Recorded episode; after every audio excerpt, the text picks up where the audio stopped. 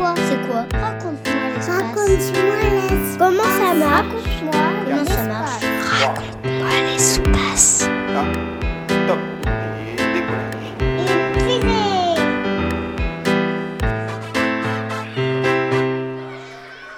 Je m'appelle Georges, j'ai 6 ans.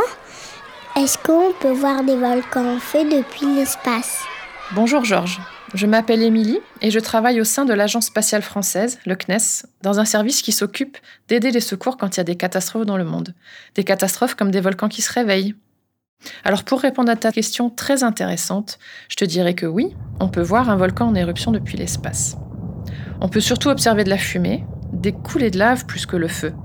Et puis parfois aussi on peut ne rien voir du tout. Il faut savoir que quand un volcan entre en éruption, il envoie des gaz et des poussières vers le ciel. Donc quand le satellite passe au-dessus, il a vraiment du mal à voir le volcan. Il voit surtout un gros nuage de poussière.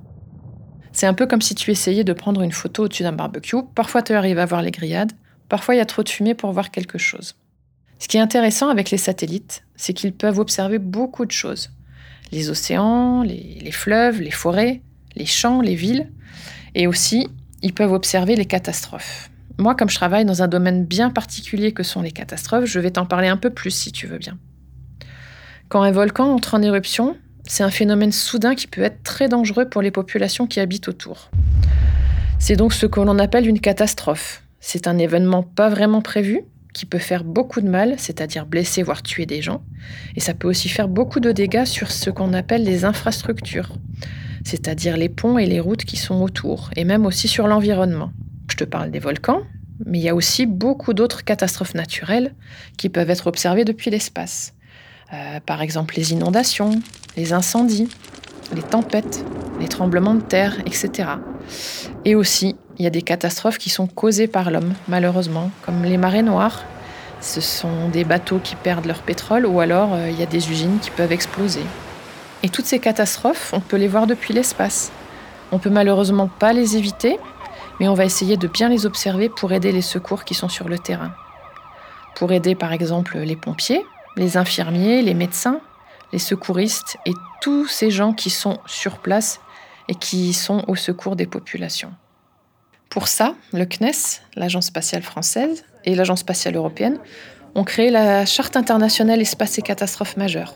Il s'agit d'une sorte de contrat, de pacte qui dit qu'en cas de catastrophe, les pays s'engagent à donner des images de leurs satellites pour aider les secours. Alors ça fonctionne très très bien, puisque 17 pays participent aujourd'hui, et cela représente près de 270 satellites qui peuvent être programmés pour faire des images. Ce sont des satellites optiques, comme de gros appareils photo depuis l'espace, ou alors des satellites radars, qui eux peuvent voir la nuit et à travers les nuages. Et donc concrètement, comment ça se passe en cas de catastrophe? Quand il y a une éruption, un tremblement de terre ou autre, on fait appel aux satellites qui se trouvent le plus proche de la zone sinistrée.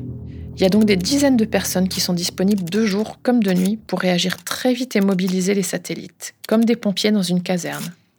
Ce sont eux qui vont donner l'ordre aux satellites d'arrêter ce qu'ils font pour se concentrer sur l'endroit où il y a eu la catastrophe. C'est comme ça qu'en quelques heures, les secours peuvent avoir des images, des photos de ce qui s'est passé. Alors pourquoi donner des images satellites? Alors imagine une grosse éruption volcanique ou un énorme tremblement de terre. Dans ces moments-là, c'est la panique totale. Certaines routes et ponts sont coupés. Les systèmes de télécommunications, euh, téléphone, internet ne fonctionnent plus. Il y a parfois même plus d'électricité.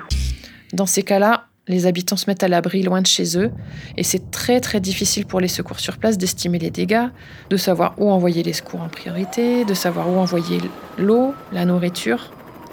Alors que depuis l'espace, en seulement quelques heures, on peut voir tous les dégâts et en plus, on peut transformer les images satellites en cartes qui sont beaucoup plus faciles à utiliser pour les secours.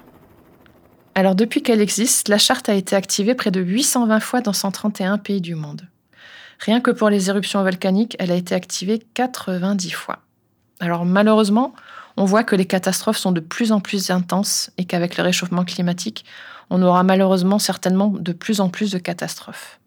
Le CNES, qui a été à l'initiative de la charte, et les satellites français, comme par exemple le Pléiade, fournissent une grande partie des images utilisées lors de ces catastrophes et sont toujours prêts à intervenir. Tu vois, Georges, tout ça fait parfois un peu peur et c'est stressant. Mais dans ces cas-là, on se sent vraiment très très utile à aider les humains en détresse. Et, euh, et on se sent en fait comme un, comme un super-héros de l'espace. Merci Émilie Bronner, représentante du CNES au secrétariat exécutif de la Charte internationale Espace et catastrophes majeures. Merci. C'était Raconte-moi l'espace, une série de podcasts produite par le CNES qui répond aux questions scientifiques et spatiales des enfants, petits et grands.